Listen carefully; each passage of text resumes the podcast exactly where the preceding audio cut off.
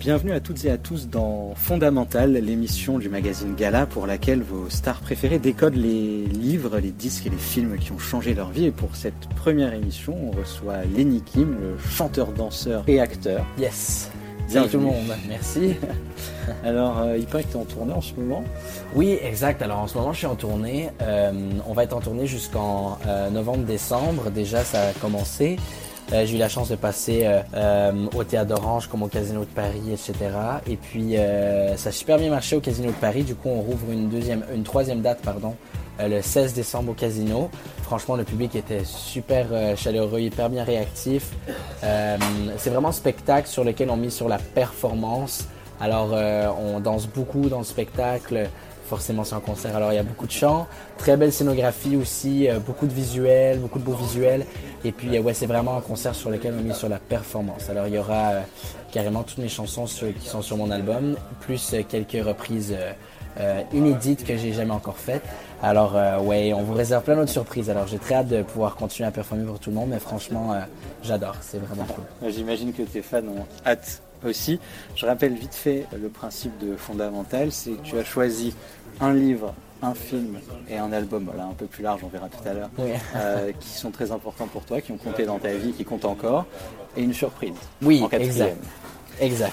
On va commencer, je pense, par le livre que tu as choisi, qui s'appelle Le Passager Exact. de Patrick euh, Sénécal, c'est ça? Oui, exact, de Patrick Sénécal. euh, sorti en 95. Est-ce que tu peux faire un petit résumé? Alors le livre, euh, je vais pas trop dévoyer les punchs parce que c'est un livre où il y a beaucoup de, hum, je sais pas comment on dit ça ici, mais des punchs, des, euh, des plot twists, des, euh, des, euh, des, surprises. Des surprises, c'est ça. Euh, des retournements de situation un peu. Euh, c'est vraiment un bon livre en fait. Ça parle de d'un homme qui est professeur euh, à l'université, qui lui habite à Montréal et l'université elle est à Sherbrooke. Bref, euh, il fait souvent des allers-retours sur l'autoroute et puis euh, un jour. Et ben, et lui, euh, pardon, et il est amnésique en fait. Alors, euh, il oublie En beaucoup plus. de choses. En plus, alors il oublie, euh, il a, il est arrivé un accident dans son passé qui fait qu'il a oublié beaucoup de choses de son passé. Et un jour, il est sur l'autoroute, il va à l'université, il croise quelqu'un qui fait du pouce Un en fait, autostoppeur. un autostoppeur, exact. Et puis il l'emmène avec lui. Et euh, il commence à se parler, il commence à comprendre qu'il connaît depuis longtemps, mais vu qu'il est amnésique, il se souvient plus de, de son passé quand il était plus jeune. C'est vraiment bon, c'est hyper, euh, c'est un thriller en fait. Il y a beaucoup de suspense dans ce livre. Euh, déjà à la base, le passager, moi j'avais pas du tout envie de le lire au début. C'était. euh, C'était pourquoi C'était pour c'est à l'école? C'est à l'école. C'était notre, euh, c'était notre enseignante qui nous avait dit, ok là vous allez lire tel livre. Et moi j'avais fait, ok. C'est Ah, c'était l'année passée. Euh, l'année passée. Et puis, euh, vois, moi j'ai 16 ans, alors tout est très récent pour moi, tu vois. Alors, euh, le passager, ouais, je, au début, je m'en foutais un peu, tu vois, je me suis mis à lire et franchement, je, je me- j'ai vraiment accroché à ce livre. J'avais même pas besoin d'avoir euh, notre enseignante qui nous donnait des dates pour continuer à. On devait avoir fini tel chapitre, je le lisais juste normalement, tu vois, je, je le mangeais. Tu pouvais livre plus le lâcher. je pouvais plus lâcher. Et euh, ouais, ben moi à la base déjà, je suis vraiment un fan de tout ce qui est horreur, thriller, tout ce qui fait peur. c'est quand même un livre un peu horreur fantastique. Ah oui, oui, oui. euh, On peut le Oui. dire, même si on dévoile pas tout. Oui, tu l'as déjà lu ou Il y a non quand même des, je le connais maintenant, et il y a quand même euh, des gore. scènes marquantes. Voilà, c'est Il y a, assez il y a des gore, trucs où et c'est gore, ouais. Mais franchement, c'est un super de bon livre. Euh, qu'il y a un passage qui t'a plus marqué que les autres dedans S'il y a un passage qui m'a le plus marqué que Je les sais autres. que tu voulais pas faire trop de spoilers, mais quand on parle d'œuvres comme ça, on va être obligé à un moment Ok, bon, de bah, attention, il y a des spoilers. Alors, je l'ai dit, voilà, vous êtes au courant. Tous ceux qui veulent lire le livre, écoutez pas maintenant, mais voilà. Alors, euh, moi, c'est vraiment la fin, euh, le retournement de situation. Je m'attendais pas du tout, en fait, à ce que. Euh, euh, voyons, j'ai oublié son nom. Euh, alors c'est Étienne et Alex. Étienne, Donc, merci. Étienne c'est le personnage principal Oui, et ça. Alex c'est l'autostoppeur. L'autostoppeur, oui, voilà, merci. Moi, ça m'a vraiment euh, fasciné à quel point que l'auteur, il savait depuis le début que son personnage Étienne, ben, il était schizo et puis il y avait vraiment personne dans la voiture avec lui depuis le début. Il avait créé Et le il- personnage. il avait Alex. créé le personnage, Alex, qui, en fait, qui s'est infligé tout ce tort à lui-même, en fait, parce que dans le livre, il y a beaucoup, il s'inflige beaucoup de tort à lui-même, il se détruit. euh, que euh, le personnage d'Alex est quand même hyper violent en fait au fur et Ah à mesure et c'est euh, Ah oui, oui, oui. Et puis, euh, non, franchement, c'est un livre qui est super intéressant que je.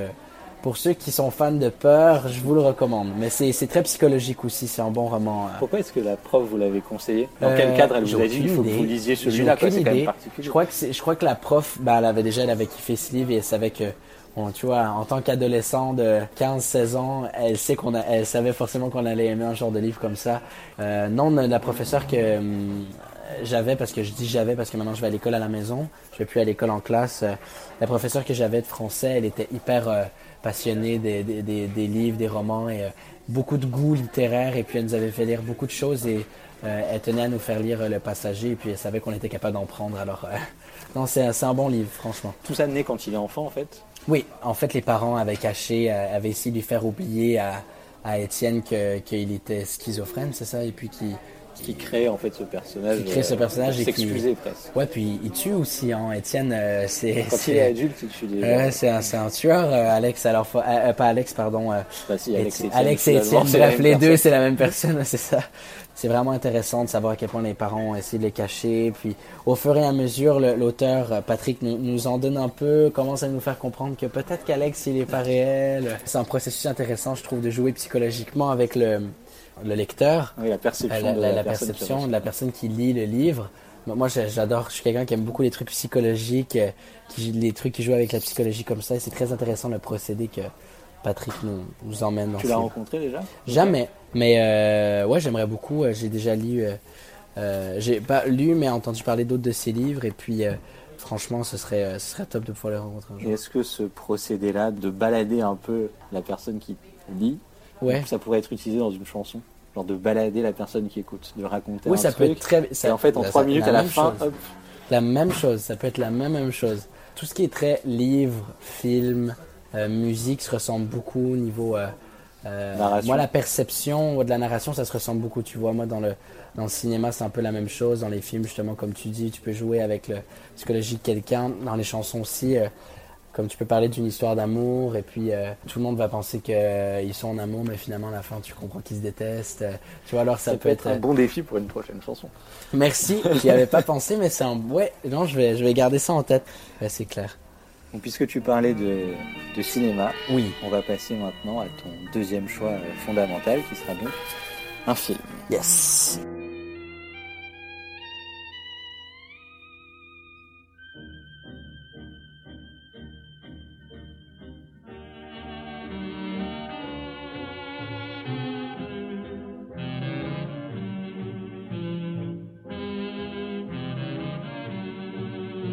Que tu as choisi comme film? Ce film, c'est The Shining, de, ben, du, De basé du Kubrick. roman de Stephen King, À peu près, à peu près. en fait, parce que c'est très différent. C'est très différent. J'ai jamais lu le roman, En alors fait, je... en fait, Stephen King lui-même dit le film est super, mais ça ressemble pas du tout c'est pas du tout roman. à mon roman. Ok. Ben, Mais c'est basé, c'est basé il y a des personnages qui reviennent. Ok. Ben euh, voilà, alors euh, non, euh, The Shining, j'ai euh, kiffé ce film. Moi, ça a été vraiment révélateur dans le cinéma pour moi. Pourtant, j'ai vu ce film-là quand j'avais 14 ans. Mais tu l'as vu tôt. J'ai vu tout. Même mes parents savaient pas que je regardais le film. hein. Après, ils ont fait Ah putain, t'as vu The Shining? Ok, euh, comment t'as trouvé euh, et, Ils étaient impressionnés de ma réponse, mais bon. Alors, euh, ouais, j'ai trouvé ça super bon comme film. C'est vraiment ce qui m'a beaucoup ouvert l'horizon au cinéma. C'est ce qui a fait que j'ai vraiment aimé les films d'horreur aussi à la base. Avant, je ne regardais jamais de films d'horreur avant ce film. Et puis j'ai regardé pour la première fois et c'est là que j'ai découvert le plaisir de regarder un film de peur, d'avoir des sensations fortes juste à t'asseoir et regarder l'écran, tu vois. Alors euh, moi je suis quelqu'un qui est vraiment quelqu'un de sensations fortes, tu vois, je travaille dans ce milieu-là, dans la, la chanson, et quand tu fais des spectacles, c'est que des sensations C'est des fortes. émotions extrêmement C'est puissantes. c'est beaucoup d'émotions, euh, ce métier-là, et j'aime beaucoup ressentir ces trucs-là dans ma vie personnelle. Alors, euh, je, vais, je, vais, je, suis- je suis capable d'aller chercher ça à travers justement des films de peur qui procurent cette sensation. Il y en a beaucoup qui trouvent que c'est sado mon truc d'aimer euh, d'aimer regarder des films de peur et de me procurer de la...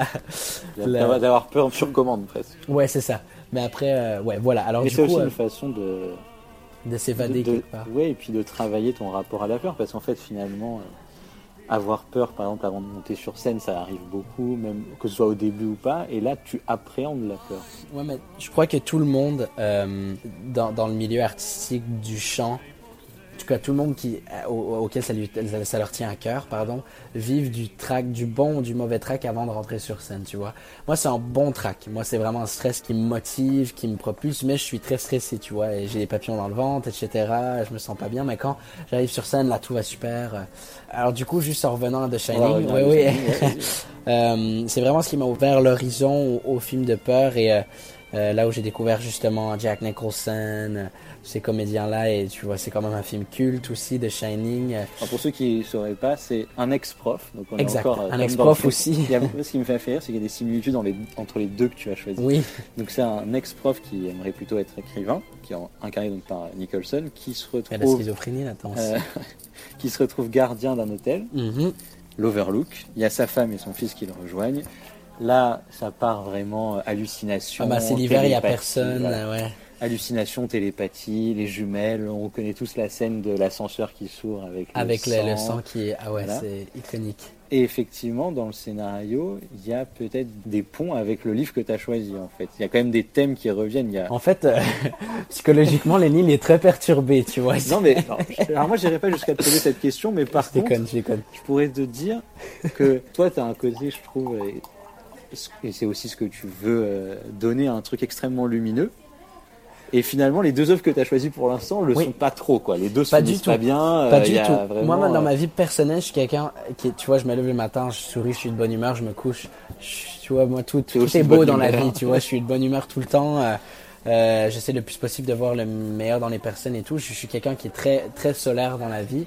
Mais vu que je suis que ça, presque, il y a- vraiment un côté de moi qui aime vraiment l'univers dark. Euh, moi, je suis grand fan de The Weeknd, euh, le chanteur. Moi, j'adore visuellement son univers, il est incroyable. Tout ça, tu vois, c'est, je suis quelqu'un qui aime beaucoup les trucs dark aussi. T'en as besoin pour contrebalancer Ouais, ta façon d'être toute la journée. Oui, parce que si, si t'es tout le temps euh, joyeux donné euh, aussi, tu vois, c'est, on n'est pas tous tout le temps joyeux dans la vie euh, et ça fait du bien des fois de déprimer euh, de temps à autre. tu vois, quand t'es dans une peine d'amour, t'écoutes une chanson qui te met encore plus en peine d'amour, tu vois. C'est, moi, je suis quelqu'un qui est comme ça. Alors, Tu vas au- en fait, tu vas juste toujours au maximum de au l'émotion. maximum de mon émotion, c'est ça. J'essaie le plus possible. Je suis quelqu'un qui, est- qui aime beaucoup, comme je dis, les sensations fortes et qui aime vivre un maximum, qui aime mordre dans la vie à pleines dents. Alors, les émotions que je ressens, j'essaie de les vivre à 100%, tu vois. Du coup, de Shining, euh, Est-ce qu'il y a, une- un passage qui t'a Ah plus ouais, marqué ouais. que les autres? euh, il y a le passage forcément iconique de la porte où il met la hache dans la porte avec euh, Wendy euh, qui, est, qui est derrière la porte et qui a hyper peur avec Jack qui arrive avec sa, sa hache euh, et avec son visage dans la porte qui pour moi c'est iconique cette scène. Il y a aussi euh, la scène des deux jumelles dans le, dans le Encore une fois, moi une scène que je trouve très intéressante c'est où il, il parle au bar avec euh, un mort, je crois, c'est ça ou un... C'est vrai qu'en fait, on, sait pas trop c'est quoi. C'est le principe du truc. C'est justement, c'est de, de nous fourrer psychologiquement, on sait pas ce qui se passe. Ou bref, il y en a plein de scènes dans le labyrinthe à la fin, c'est hyper intense. c'est un film qui est très psychologique en fait, qui vient vraiment te chercher. Ou non, pardon, ma scène préférée, Mhm. préférée du film, c'est quand euh, Wendy avait visité euh, son mari qui est en train d'écrire son roman.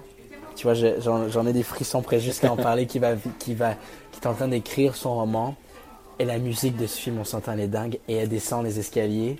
Et elle lui dit, bon, qu'est-ce que tu fais? Et elle est tellement innocente et tout, euh, trop gentille. Et lui, euh, hyper bête avec elle. Ouais, ouais, j'écris mon roman, laisse-moi tranquille. Et elle regarde ce qui est écrit. Et je crois que ça dit euh, All play, no day, ou un truc Ouais, comme ça. all, work, all work and no play makes Jack a dull boy. ouais, ben c'est ça. Alors, du coup, cette phrase qui Et est répéter, répéter, répéter. à travers des pages et des centaines de pages disposées de différentes façons. Et là, tu fais, mais qu'est-ce qui se passe? Euh, Psychologiquement, c'est très intéressant. Euh, Ça vient vraiment te bousculer. En fait, ce que j'aime, c'est que tu te perds là-dedans, tu comprends rien. C'est qu'est-ce est que, cool. ouais, mais qu'est-ce que t'en retires à la fin du coup? Tu t'es perdu. Il faut quand même qu'on te. Ouais, non, je comprends quand même. euh, je, com- je comprends que lui, ben, c'était quelqu'un qui était très troublé psychologiquement. euh, son personnage, euh, Jack Nicholson en tant que tel, son sourire iconique du démon, tout ça, pour moi, c'est des trucs qu'on devrait connaître dans le cinéma. C'est pour ça que j'ai choisi de parler de ce film parce que c'est, pour moi, c'est vraiment un film iconique. Et ouais, voilà. Alors, euh, C'est aussi un film un peu sur le. Il est seul, ce personnage, même si. Ah, le seul, personnage ah oui, seul. même s'il y a. euh, je crois qu'il aime plus sa famille, femme mais euh, et il tout est- ça. Il est quand même seul. Et finalement, euh, c'est pareil dans le livre que tu as choisi. Même si je te souhaite évidemment pas de finir mais est-ce que quand on est une star à Merci. 16 ans, on se sent seul? Non. Très sincèrement, non. Moi, j'ai ma famille autour de moi. Moi, j'ai pas besoin de plus que ça. Tu vois, j'ai ma mère, mon père que je vois pas souvent, mais ça me va. Il est très occupé lui aussi. Tu vois, je, je sais qu'il est avec moi quand même, euh, qui me soutient. J'ai ma mère qui est souvent avec moi, qui sait ça me va. Tu vois, c'est c'est mes valeurs. Alors, euh, d'avoir ma mère avec moi, je me sens pas seul du tout. J'ai mon manager qui me suit tout le temps, qui est comme un peu mon meilleur ami aussi aujourd'hui. Puis j'ai deux vraiment amis fidèles au Québec de mon âge euh, que je garde avec leur famille, que j'adore et qui je connais depuis avant que je sois connu. Alors je sais pourquoi ils sont là, tu vois. Mais les autres qui viennent se rajouter, quand tu sais pas pourquoi ils sont, ils sont là, tu essaies le plus possible de sélectionner tes... bref, ton, cercle d'amis, il est très petit dans ce milieu-là. Mais quelque part, c'est cool. Tu vois, ça, ça, ça garde le... Je crois que dans ce milieu-là, il faut essayer de garder un certain mystère aussi. Mais c'est ça aussi, c'est le jeu, c'est ça fait partie du jeu quoi de, de faut pas que tout le monde rentre tout le temps dans ton cercle d'amis parce que sinon bah là tu tout le monde te connaît etc alors euh, il faut vraiment essayer de garder son cercle d'amis très petit puis justement tu sais pas pourquoi les gens sont là mais franchement moi ça me va je me sens pas seul. Puis en plus t'as les fans qui te procurent vraiment beaucoup de tu reçois beaucoup d'amour d'eux en spectacle je connecte tellement avec eux partout euh, quand il y en a qui me reconnaissent ça me fait plaisir tu vois. Alors c'est pas c'est c'est ça fait juste chaud il y a des connexions. alors non je me je me sens pas seul. Il y a des moments, par exemple, je crois que ceux qui se sentent vraiment le plus seuls, c'est les grosses célébrités euh, internationales. Tu vois, genre l'autre jour, j'avais regardé un documentaire sur Lady Gaga sur Netflix, Five Foot Two, je crois. Mhm. Puis dedans, elle disait que ce qui était le plus dur, c'est qu'elle passe toute sa journée à, avec des gens qui la touchent toute la journée, qui crient son nom toute la journée, qui l'aiment, qui l'aiment, qui l'adorent, et puis qui, qui lui parlent toute la journée. C'est que Lady Gaga, Lady Gaga, elle arrive chez elle et c'est silence total dans sa chambre dans le noir. Elle dit, puis tu l'entends, elle se met à pleurer quand elle en parle. Tu vois, c'est, c'est, je pense que c'est ça qui est le plus intense. Quand là, là t'es vraiment seul à ce niveau-là. Où seul en, comparaison en plus avec ce que tu vis toute avec la journée. Avec ce que tu vis toute la journée. Ta vie professionnelle, elle est incroyable, mais ta vie personnelle, elle est pourrie. Tu vois, je crois que rendu là, c'est ça. Mais ça fait partie de l'artiste tourmenté, ça fait partie oui, mais c'est pas ton cas.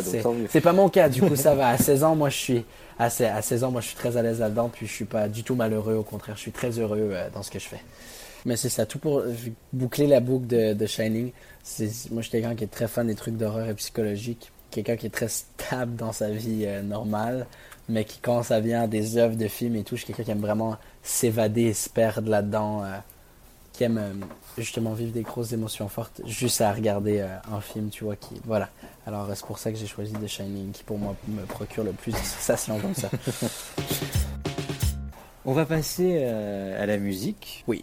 Avec ah. troisième choix. Là, j'avoue que j'ai été étonné. Ah ouais? Ouais. Ok. Tu as choisi Fleetwood Mac. Ouais.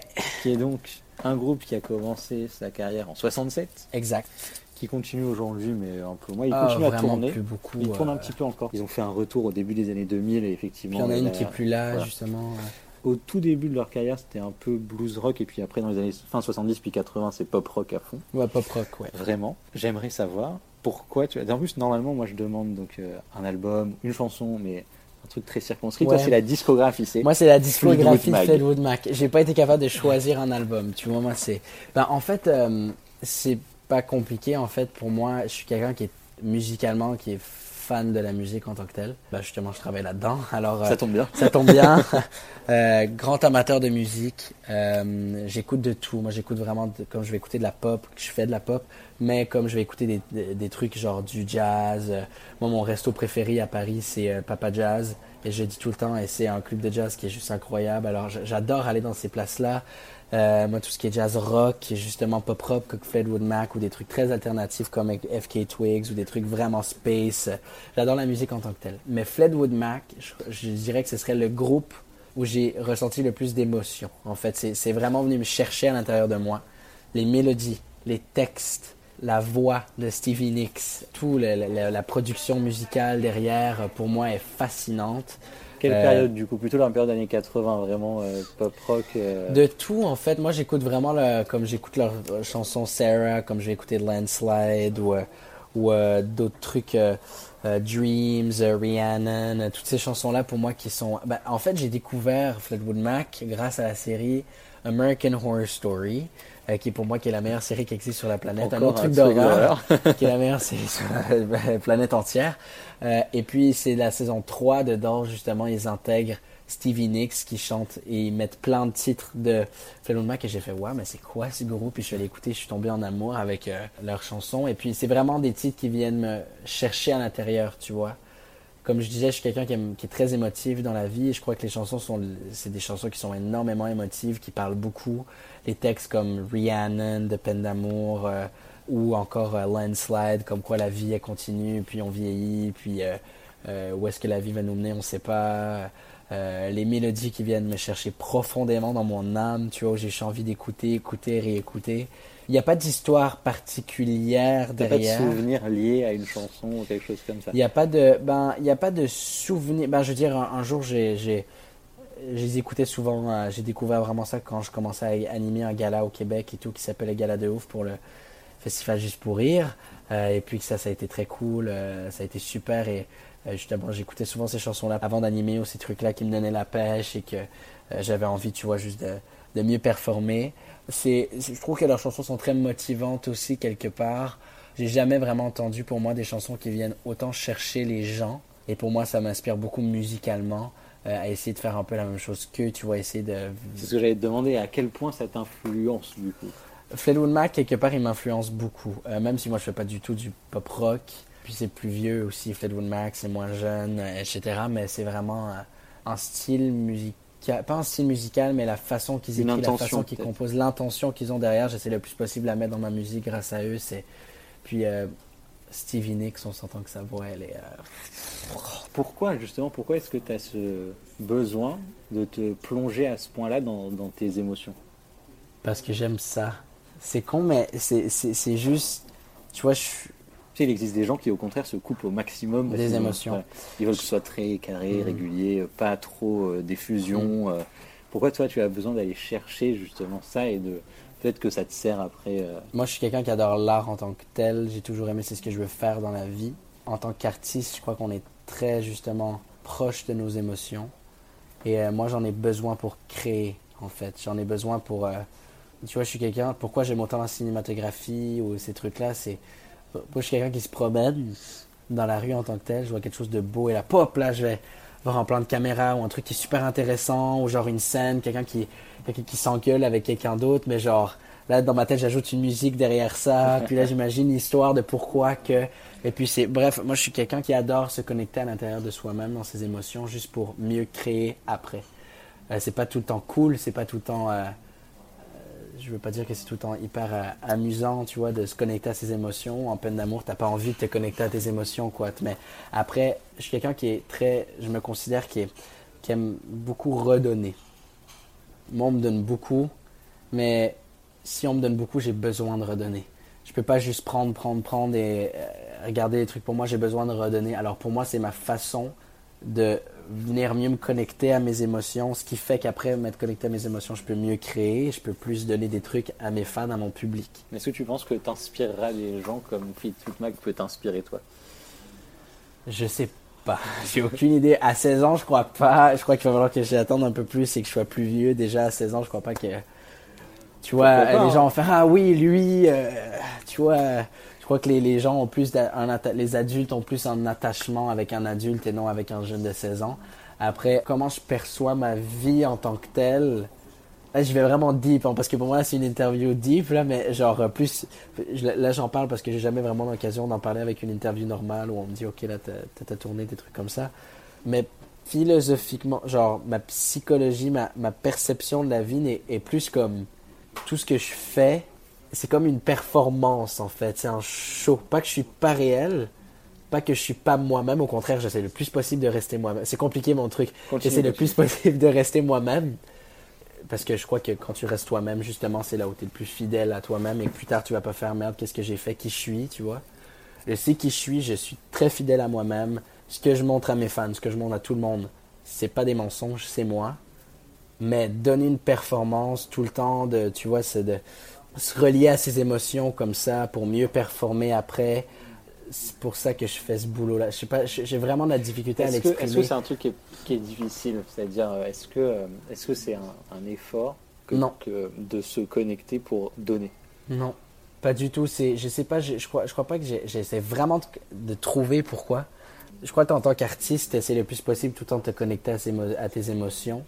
Euh, je crois que les artistes en tant que tels n'essaient pas de les fuir, ça dépend qui, mais tu vois, pour composer des chansons, écrire un album ou des films et tout, tu as besoin le plus possible d'être connecté à toi-même. Est-ce que finalement, justement, être un artiste, c'est profiter de cette capacité à, à se connecter pour rendre quelque chose, rendre quelque chose, et peut-être que les gens qui eux ne se connectent pas peuvent se connecter à travers toi. Je vais te, je vais te dire c'est quoi. Je comprends maintenant. Pourquoi je me connecte autant aux émotions, à mes émotions, c'est que pour c'est personnel. Pour moi, la vie est beaucoup plus belle avec des émotions. J'ai envie de vivre la vie à, j'ai envie de mordre dans la vie à pleines dents. Tu vois, j'ai que 16 ans, puis je me considère avec quelqu'un qui a beaucoup d'ambition, qui, qui veut juste, qui mord dans la vie à pleines dents, quoi. Et le, le, je crois que les émotions rendent la vie plus belle en tant que telle.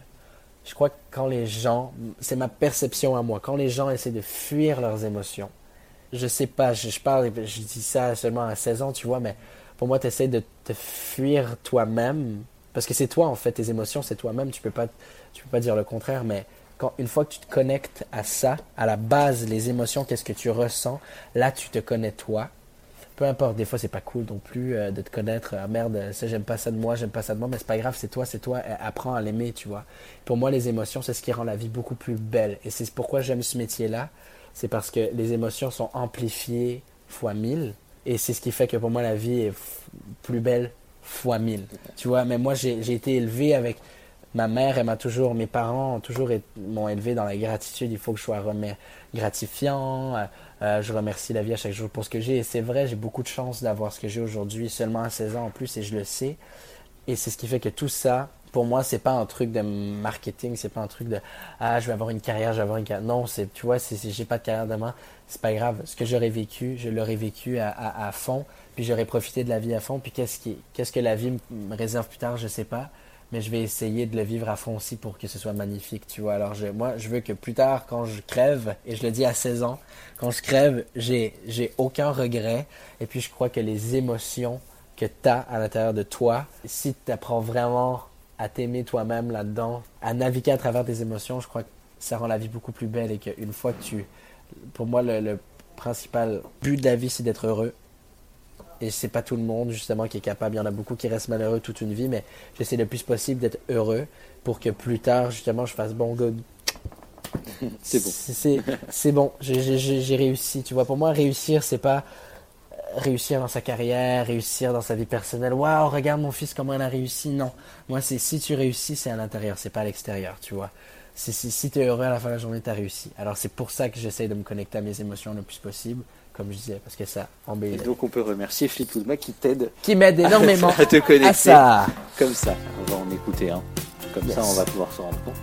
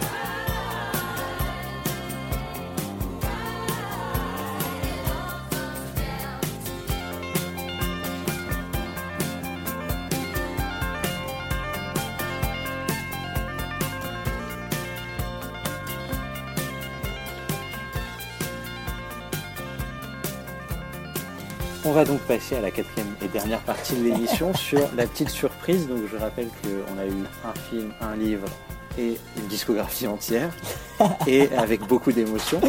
Beaucoup d'émotions. Beaucoup d'émotions. Et donc la tradition et le principe de l'émission, c'est que la quatrième partie, c'est un objet culturel, quel qu'il soit, du choix de l'artiste. Alors la surprise, c'est la mode. En général. On a une discographie entière, là on a Et là, la mode en général. la mode. Oui, voilà. c'est extrêmement vaste, mais c'est génial. Tu parlais tout à l'heure de, de représentation, oui. d'être en show tout le temps en étant soi quand même, mais d'être en représentation? Est-ce que, est -ce que ça fait partie, euh, est-ce que la mode, ça fait partie du fait d'être en représentation? Oui, carrément. Je crois que la mode, justement, c'est très personnel à soi. Tout de suite, tu vois, tu connais quelqu'un. La plupart du temps, tu, tu comprends quelqu'un juste avec les vêtements, tu vois, genre euh, le, le style. euh, Oui, oui, mais c'est très, c'est très visuel, c'est très, tu- comme la personne qui va s'habiller avec les, les cheveux noirs en pique, avec euh, les grosses boucles d'oreilles noires, euh, le style punk, euh, puis le, le- tu vois le, piercing dans la lèvre, un peu partout sur le visage et, et avec des gros tatous, tu vois le gros style rock punk. Là, tu vas tout de suite comprendre la personne, tu vois. Après là, tu, tu... mais c'est vrai. C'est vrai. vrai, et ce que- c'est ce que j'aime beaucoup. Moi, j'adore connecter avec les gens et la mode, c'est vraiment une façon de connecter avec les gens aussi, de mieux apprendre à mieux les connaître. Et Comment tu euh, définis ton style alors? Comment je définis mon style? Euh, Moi, je suis quelqu'un, bah déjà, là, je vais faire très euh, basique là. euh, moi, je m'habille bomber la plupart du temps. Je porte des les bombers, jeans, c'est très simple. Euh, j'aime beaucoup les trucs qui, des couleurs qui flashent en tant que telles. Euh, c'est pour ça que j'aime ma couleur préférée, c'est le rouge d'ailleurs. C'est quand même simple, basique, mais dans les, dans les, tu vois le look cool. tu vois, genre pas trop, pas pas beaucoup, mais juste assez. Tu vois, c'est j'ai, moi c'est plus un look, un look. euh, C'est un équilibre. Est-ce que tu t'habilles pareil euh, dans la vie que sur scène? Non, pas du tout.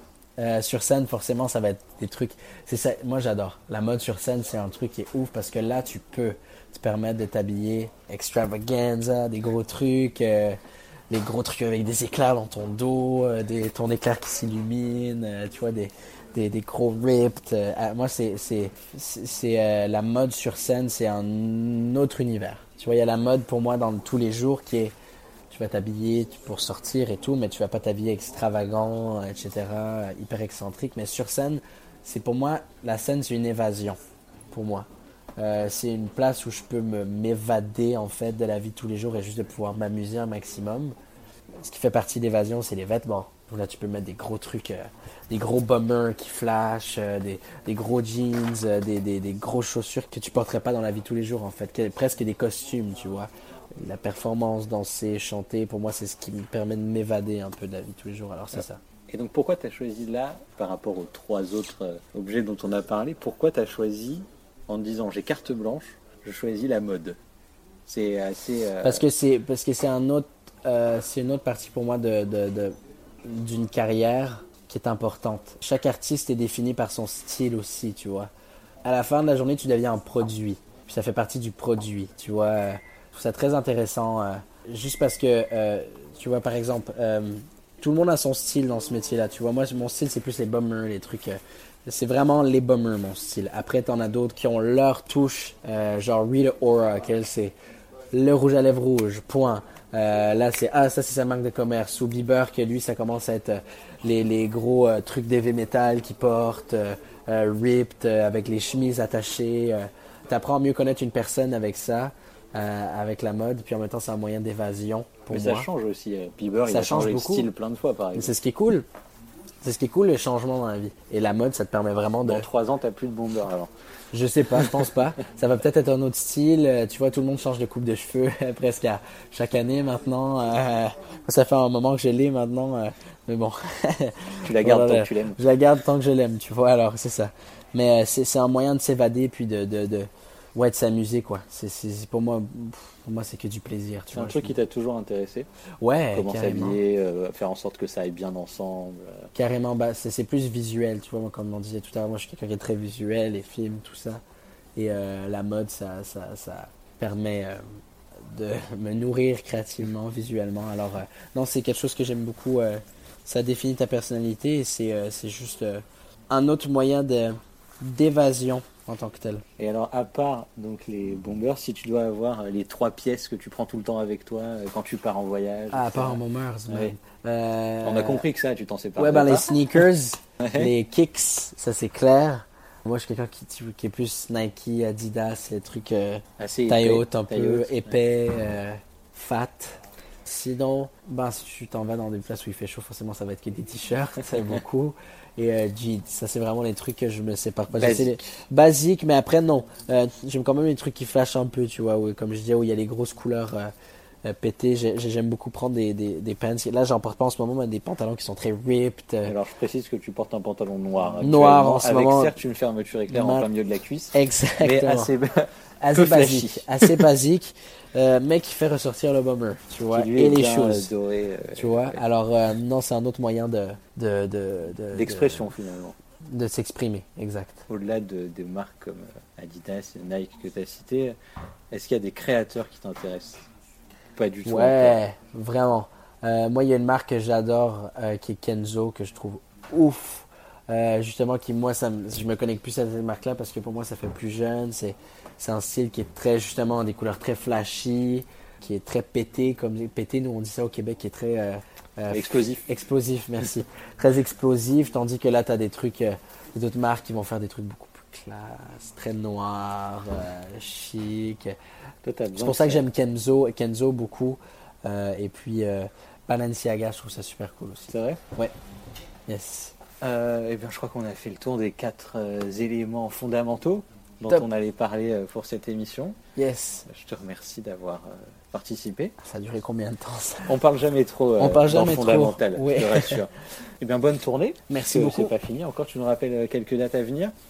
Oui, très content parce que je vais repasser par le Casino de Paris le 16 décembre. On a rouvert une nouvelle date.